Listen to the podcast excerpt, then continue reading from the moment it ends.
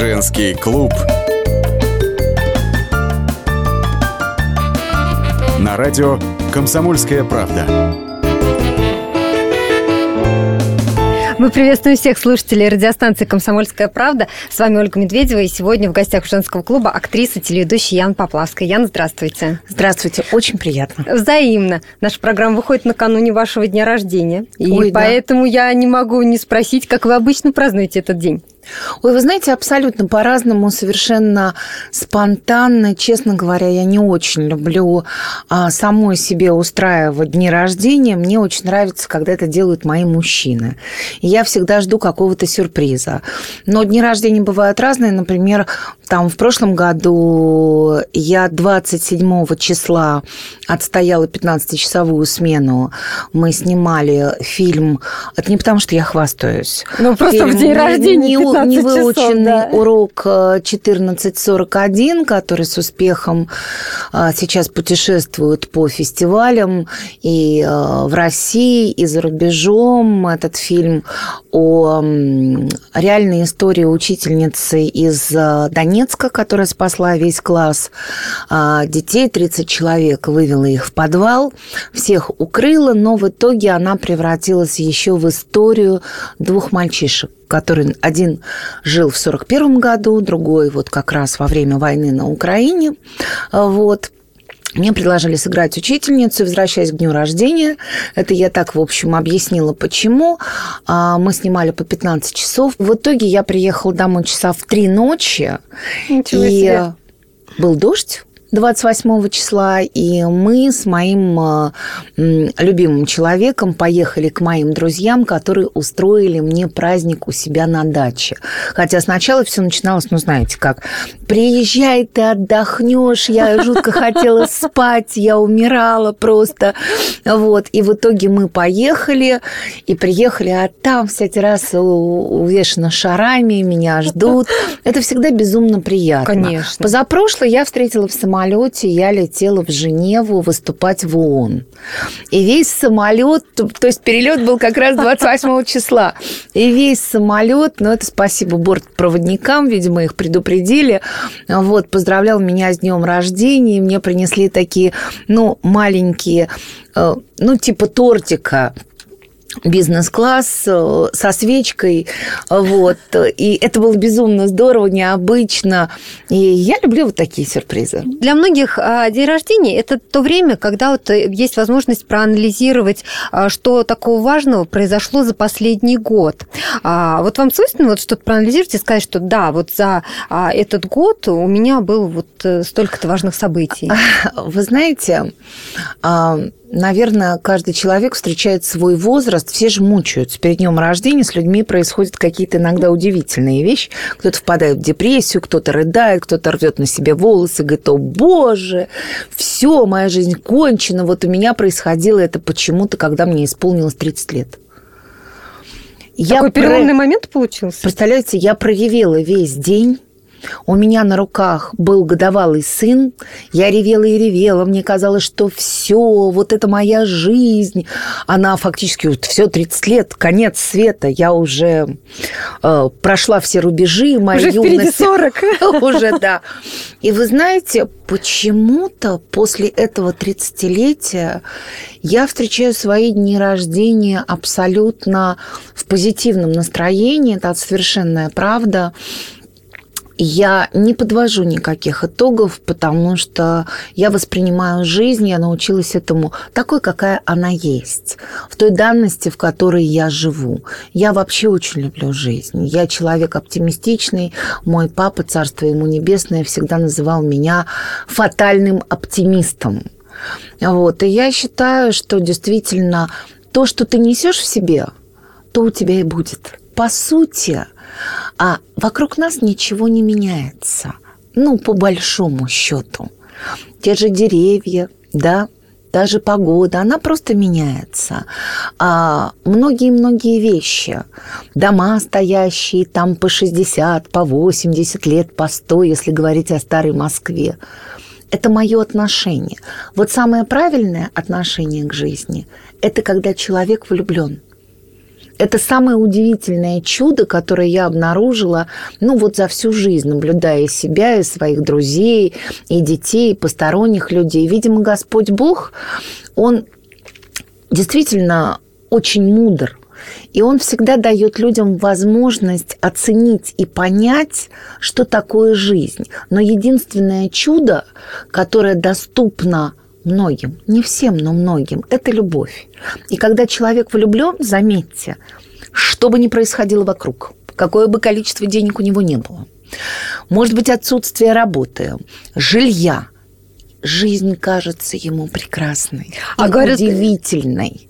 А говорят, любовь слепая, и наоборот, человек видит все в розовом цвете, не так может оценить реальность. Вы знаете, на самом деле а, реалисты, мне кажется, это люди, у которых что-то не получилось. Это такие скрытые пессимисты. Вот то, как человек преодолевает препятствия, когда он любит, тот человек, который любит, он же видит вокруг только самое прекрасное. Мы же отличаемся друг от друга лишь взглядом на жизнь и на умение ее проживать. Вот и все. Поэтому я стараюсь относиться к жизни именно вот так, очень позитивно. Если долго-долго-долго, если долго по тропинке, если долго по дорожке, то подъехать и бежать, то, пожалуй, то, конечно, то, наверное, верно, верно, то, возможно, можно, можно, можно в Африку прийти. А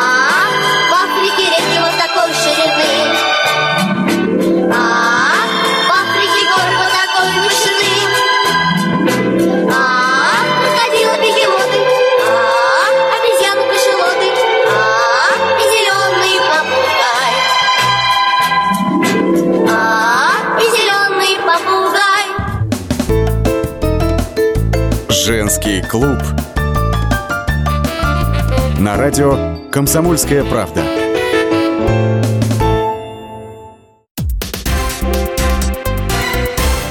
Все проблемы ему по колено. И по пояс любые критики. По плечу разговоры с теми, кто по локоть увяз в политике. Политика в России – это не только скучные речи и предсказуемые выборы. Политика в России – это еще и яркое шоу. Это и схватка не только идеологии платформ, но и характеров и личностей. И потому программа о политике должна быть бескомпромиссной и жесткой, потому что веду ее я, Александр Гришин, политический обозреватель «Комсомольской правды». Политическое шоу «Руки по локоть» с Александром Грижиным. Слушайте каждый вторник в 16.05 по московскому времени.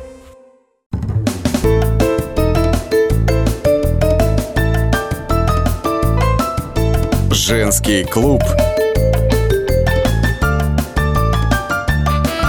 На радио «Комсомольская правда». Студии Ольга Медведева. Сегодня у нас в гостях актриса и телеведущая Яна Поплавская. О работе. То журналистика, то кино, да, то вы собирались поступать на журфак, но потом съемки из-за съемок отложили этот момент, потом опять было телевидение. Вот сейчас, если посмотреть на кино и журналистику, вот можно сказать, что одно из этого что-то работа, а другое хобби? Вы знаете, наверное, все-таки хобби стало моей актерской профессией. То есть все-таки это хобби? Вы знаете, я, в общем, очень точно могу сказать про себя и тогдашнюю Яну, и сегодняшнюю, что я по психологии не совсем актриса. Я человек очень свободолюбивый, я бунтарь, я знаю, чего я хочу – я знаю, в каком направлении я хочу двигаться. Не в принципе, это не общие слова. Мы же меняем свои векторы. Но я обычно очень четко знаю, что я хочу в данный момент своей жизни. А хочу я очень многого. Я многое хочу успеть. Не для кого-то, а для себя.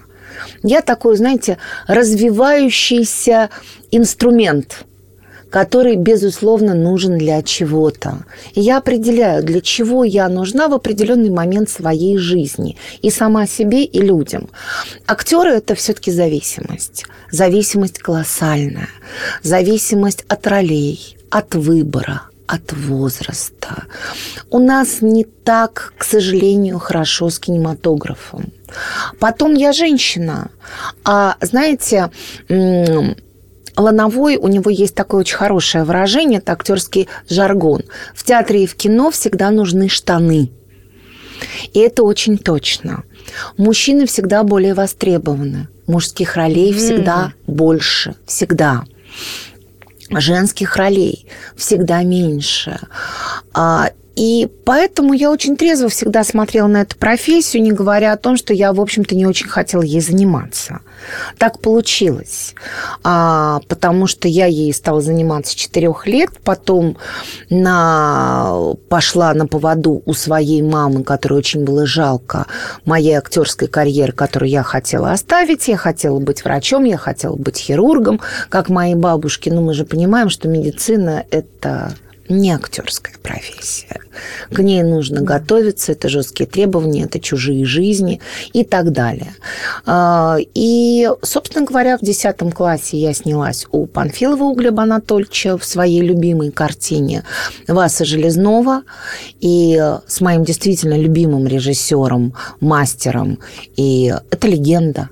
Это легенда угу. советского кино.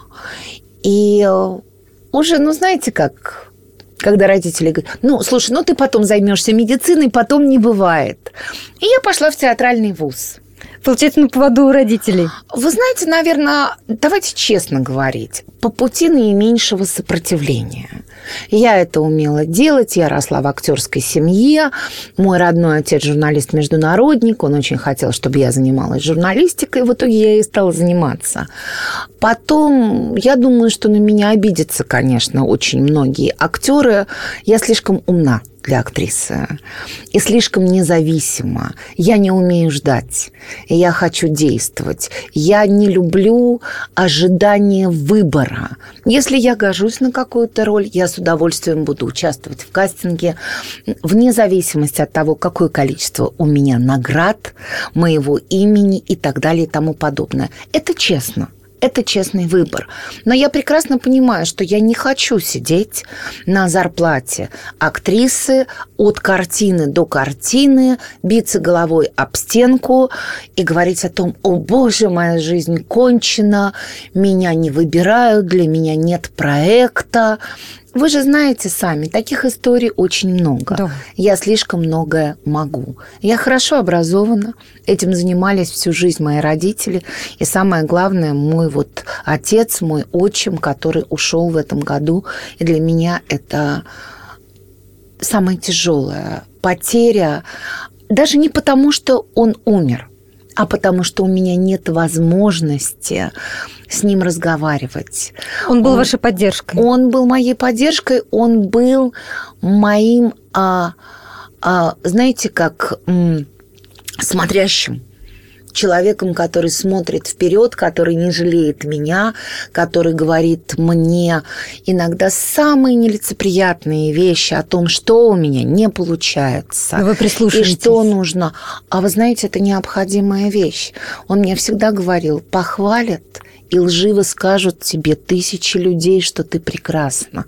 Это я тебе скажу, что у тебя не получилось. Женский клуб на радио «Комсомольская правда» сейчас а есть э, какие-то роли, на которые бы вы все-таки согласились? Вы знаете, во-первых, ну, есть большое количество ролей, на которые бы я согласилась. Я опять поменяла вектор своей жизни. Я стала заместителем художественного руководителя театрального центра, который стоит в самом центре Москвы. Извините за тавтологию, но так по-другому не скажешь. На Малой Сухаревке, дом 10. Это роскошное здание нового театрального центра «Вишневый сад». А, и можно сказать, что я занимаюсь административной работой. Mm-hmm. можно и так сказать. Я занимаюсь и административной работой, и творческой работой, и мне очень нравится э, эта должность, потому что я умею это делать. Я при этом при всем еще и хороший менеджер, и хороший пиарщик. Это благодаря моей второй профессии, журналистике. Вот. Поэтому мне кажется, что когда мне говорят какие-то люди, а что я могу? А я ничего не могу. Я могу только это. Вы знаете, мне кажется, что так не бывает. Как журналистам я хотела бы обсудить с вами а, последние новости, новости этой недели. И, как ни странно, начать с футбола. Я читала, что вы болельщица, что вы в детстве футбол был вашей любимой игрой. Это так? Вы меня так говорите, специально что... пригласили, чтобы, чтобы меня не любили футболисты и футбольные фанаты. У нас такая, как мне кажется, совсем не футбольная страна. То есть Я, не честно... наш вид спорта? Ну, ну, знаете, вот, ну, не получается. Ну, вот, ну, ну, ну как-то, ну, вот, ну, никак. Что называется, не прет.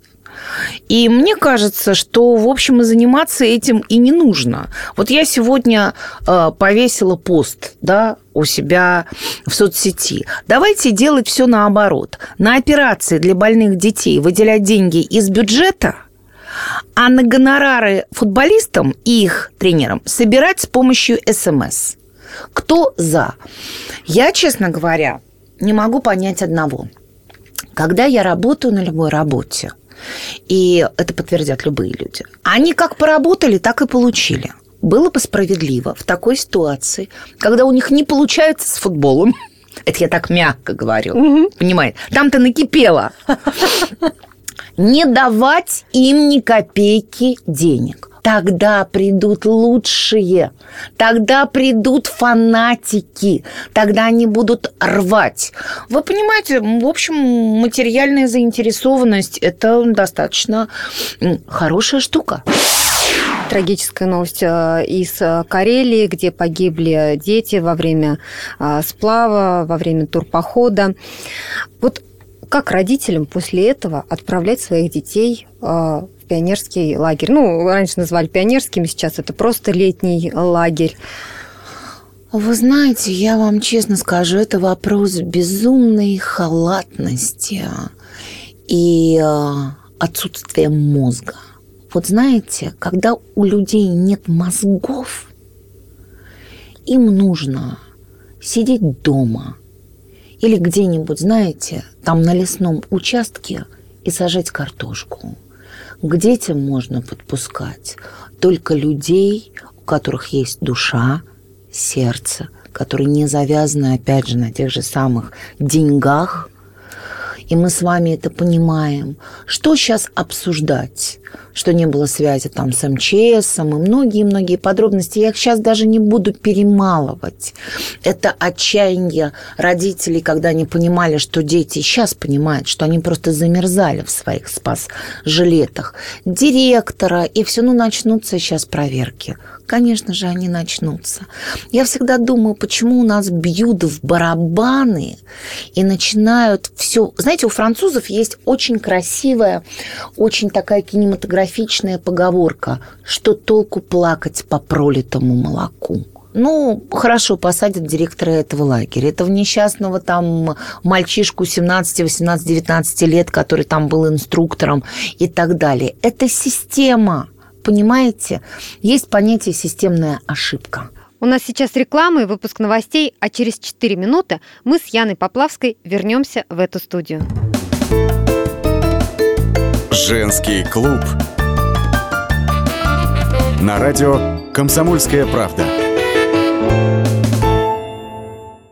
Здравствуйте, это Леонид Захаров. Возможно, кто-то из вас знает меня по программе «Отчаянный домохозяин». Теперь я буду вести еще одну программу радости жизни. Вопреки расхожему мнению, меня ведь радует не только еда, но еще и музыка, кино, путешествия. Да и вообще, вся наша жизнь, если разобраться, это одна сплошная радость. Вот об этом мы будем говорить в программе «Радости жизни» по пятницам в 20.05, накануне веселых выходных.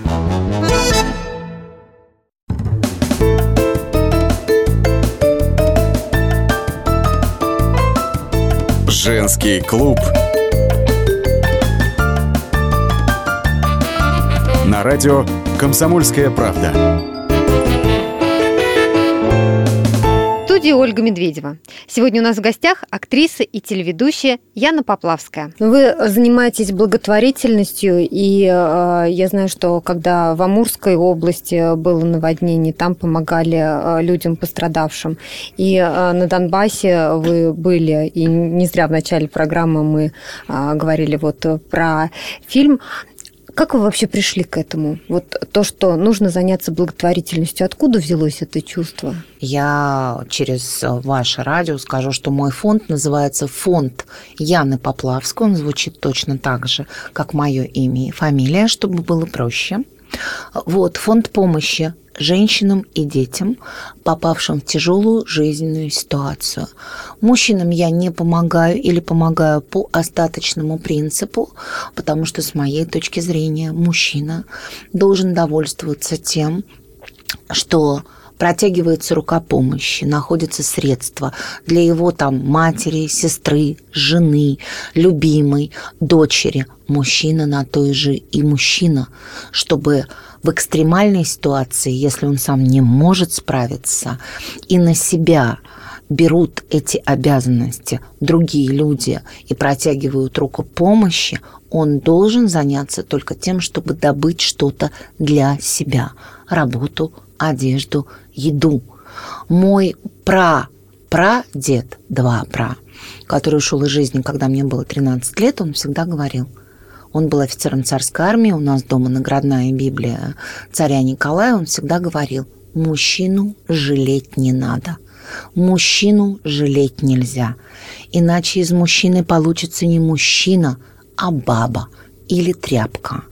И я почему это говорю? потому что во время военных действий на Украине, когда мои фуры шли в Ростовскую область, а по всем ПВРам, которые в Воронежскую область и так далее, то есть в лагеря для беженцев, было достаточно большое количество мужчин, которые пытались получить продукты питания на себя, ну, понимаете, да, оттерев женщин и детей, mm-hmm. получить одежду и так далее. И волонтеры, которые там работали, беспрерывно сообщали о таких случаях. И меня это искренне по-человечески потрясает. Поэтому я говорю, я мужчинам не помогаю. Я помогаю мальчикам. Я помогаю мальчикам 16, 17, 18 лет, потому что когда уже мальчику 20 лет, это уже мужчина. Понимаете? Вот своих сыновей, у вас два сына, своих сыновей вы также вот э, строго воспитываете? А как же не строго? Конечно, строго. Чтобы они стали настоящими. Ну, уже один старший-то у вас совсем уже взрослый. Он снимает кино, да. он режиссер, а, хотя все думали, что он будет адвокатом.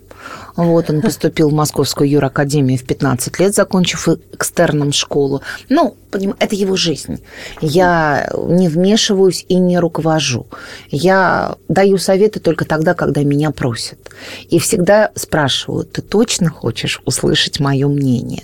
Потому что я очень дорожу отношениями со своими детьми. Как и всякой маме, мне в отношениях бывает то очень хорошо, то хорошо, то не очень хорошо. Это нормальная жизнь. Но, вы знаете, я требовательный человек. Я хочу, чтобы они были мужчинами, и они должны нести ответственность. Женский клуб на радио «Комсомольская правда». О личном на мужчину нужно положиться. Тогда не будет такого количества, безумного количества разводов после там года браков, после полугода. И все, потому что ведь происходит все только потому, что мамы мальчиков – неправильно этих мальчиков воспитывают. Вы сами пережили развод да. после 25 Пяти. лет брака. Да, 25 это... лет это же очень много. Вот когда люди, по-вашему, расходятся через такое количество лет, вот а, по-вашему, это что-то накопившееся и потом последней каплей а, становится что-то? Знаете, Или я вам честно скажу, ссора? люди не должны разводиться после такого количества лет Не должны. По идее. Потому что притирки все произошли. Да? Очень многие отношения выяснены. Дети 20, взрослые. Дети взрослые. 25 лет должны были там прикипеть и душой, и сердцем, и так далее. Тут есть одна очень важная вещь для меня. Для других не знаю. Я поняла для себя, что если я перестала любить, а я человек, который умеет любить. Есть люди, которые не умеют любить, они любят себя, а я умею любить. И если такой человек, как я, который умеет любить, не выдержал и ушел, у нас же принято в стране думать, что если там 25 лет прошло, это значит мужчина ушел там типа, ну, естественно, налево. Понимаете, я уже много раз говорила, измену можно простить. Можно. То есть вы считаете, что можно, да, можно простить? Да, да. Как это не страшно звучит для многих, можно простить. А, люди ошибаются, люди не моногамные, а, мужчины не моногамные. А другой вопрос, знаете, моя бабушка всегда говорила, не знаю, значит не существует. Вопрос э, вот в чем.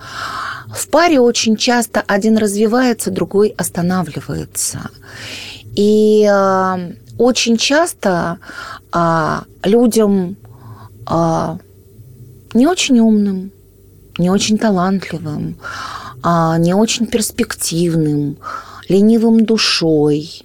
Это к вашему вот вопросу, когда ты любишь любовь mm-hmm. слепа. Это хорошо, что она слепа. Потому что тогда второму человеку в паре дается шанс.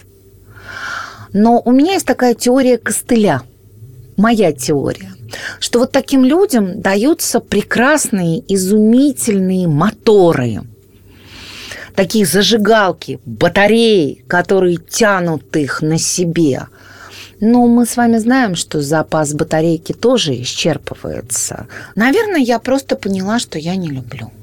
А жить ради детей? Да нет, в этом нет никакого смысла. У детей своя собственная жизнь они влюбляются, у них свои этапы и так далее и тому подобное. Мы сейчас э, прервемся на несколько минут. Напомню, у нас в гостях актриса и телеведущая Яна Поплавская. Женский клуб. На радио «Комсомольская правда». Каждую субботу с 16 до 17 часов на радиостанции «Комсомольская правда» я, Леонид Альшанский, почетный адвокат России, веду передачу «Народный адвокат» и отвечаю на ваши вопросы по проблемам административного права, ГАИ, таможенник, пограничник, гражданского права, дачной амнистии, земельных отношений, обманы страховых компаний. Обо всем этом вы услышите в наших передачах каждую субботу с 16 до 17 часов.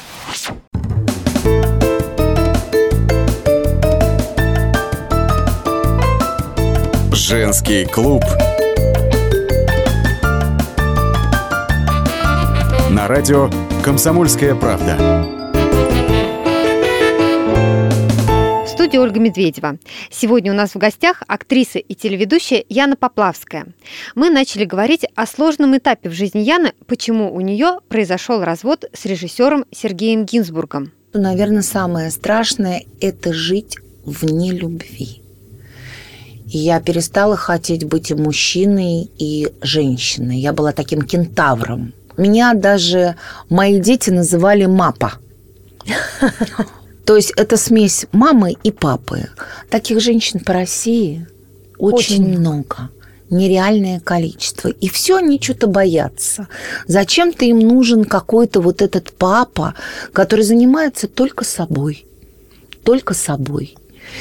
И они тянут на себе и работу, и детей, и потрясно выглядят. Слушайте, лучше, чем русские женщины, не выглядит никто. В какой-то момент я поняла, что я хочу для себя другой доли. Я хочу, чтобы рядом со мной был человек, которого я люблю, который любит меня, для которого я женщина. Женщина. А он мужчина. И это очень важно для женщины, чувствовать, что она женщина рядом с этим мужчиной. И мне хочется проживать свою жизнь в счастье, а проживать жизнь в несчастье я не хочу. И самое страшное – это одиночество вдвоем. женщины после 40 лет говорят, ну что, ну я уже уж мне 40 лет, что я там, девчонка, что ли. Ну вот так она сложилась, эта жизнь. А, собственно говоря, если посмотреть на всю ситуацию со стороны, я вам так скажу. Самое родное – это дети. Это твое. А мужчина – это тот самый человек, который просто ходил по улице, он тебе не родной по крови. И он может стать тебе родным, если он исповедует ту же самую жизнь, что и ты. Если он смотрит с тобой в одном направлении, если он слышит тебя, если он любит тебя, если он а какого бы возраста женщина ни была, ты для него девочка, моя любимая девочка. У меня был пример такой моего вот прапрадеда. Он безумно любил бабулю, и бабульчике уже было 79 лет, она, ну, старенькая бабульчика, и он ее возил на инвалидные коляски и всегда говорил, Липусь, какая ты у меня красавица. И я, маленькая, возмущенная, ему говорила, ну какая она красавица, ну перестань уже, ради бога, ничего она не красавица, что ты обманываешь? И он мне говорил, Януша, а она для меня все такая же. И когда бабушки не стало, я помню, как он на похоронах встал, у него были такие пустые глаза, и он сказал, я до этого жил, а теперь я буду доживать потому что она была его жизнью. Вот мне либо все, либо ничего. Вот я хочу, чтобы вот я была вот жизнью для мужчины. Женский клуб на радио «Комсомольская правда». Ну, сейчас вы встретили любимого мужчину, вы встретили. И э, сыновья, как они одобряют выбор, как они Прекрасно к этому относятся? мы живем все с младшим сыном э, вместе, втроем. У нас прекрасное совершенно отношения. И на самом деле я не сталкивалась с такой проблемой, не сталкивалась. Наверное, потому что я очень открыта. Наверное, потому что я всегда разговаривала со своими сыновьями. Всегда. У меня, у меня всегда хватало на них времени, даже когда этого времени не было вообще. И мне сыновья сказали, что если вот это твоя жизнь, и если ты любишь человека, и он любит тебя, какие могут быть вопросы? Я же не вмешиваюсь в личную жизнь своих сыновей. И это правильно, потому что влюбленные люди, я по поводу сыновей, угу. они не услышат тебя. Надо дать им возможность совершить свои ошибки. Именно свои. Мы не поговорили про вашего младшего сына. Про старшего мы поняли, он занимается режиссурой. Чем занимается младший? Вчера мы сдали диплом. С чем вас можно поздравить. Да. Мне Лучший кажется, подарок ко дню рождения. Я вам честно скажу. Когда я смотрю на людей, у которых там трое, четверо детей, я думаю, господи, они четыре раза ходили в школу. Четыре раза эти люди сдавали дипломы. Мне кажется, что это самое страшное. То есть вот если бы можно было, знаете, как в Гарри Поттере, помните, такая палочка, передача воспоминаний, а тут передача, да, вот всего бэкграунда, который ты нажил.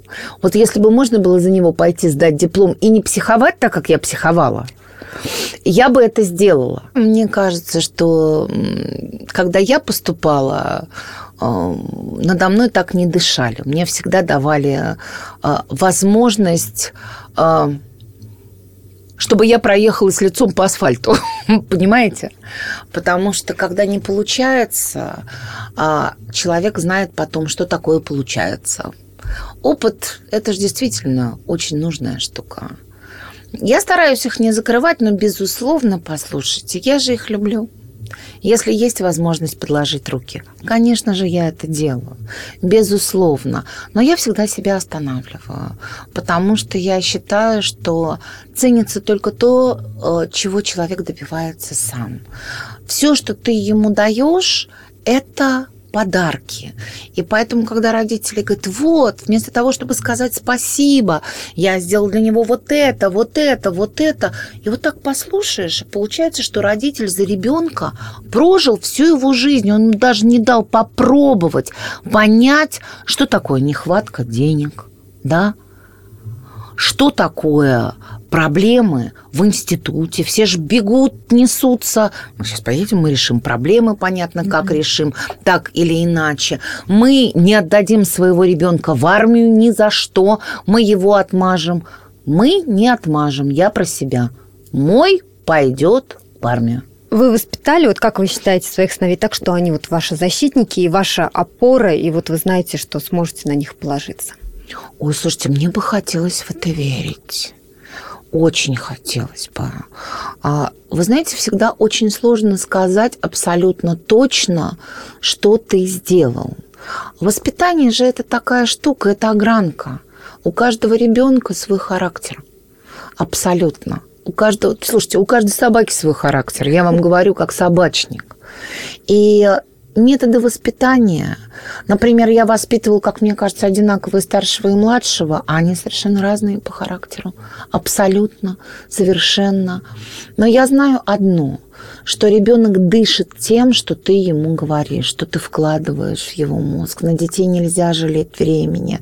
И когда я смотрю и смотрела, извини, это не в качестве, это просто пример, на своего мужа, бывшего, которому я говорила, ну, пойди полежи, пойди почитай. Он говорит, не могу, я еле пришел с работы, я не живой завтра. Шли годы.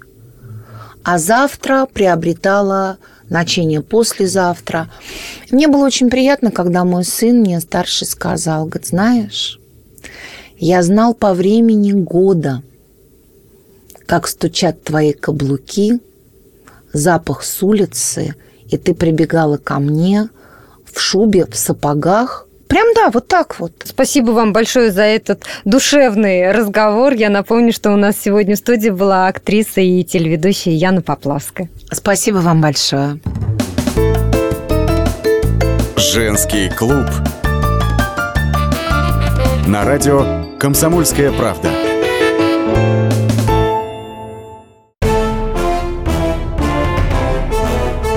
Товарищи солдаты и офицеры российской армии. Полковник Баронец разрешает обратиться. Звоните и задавайте накопившиеся вопросы. Угроза НАТО, жилье для военнослужащих и перевооружение России – Обо всем этом Виктор Баранец знает лучше других. Программу «Военный ревю» слушайте по будням с 5 вечера по московскому времени.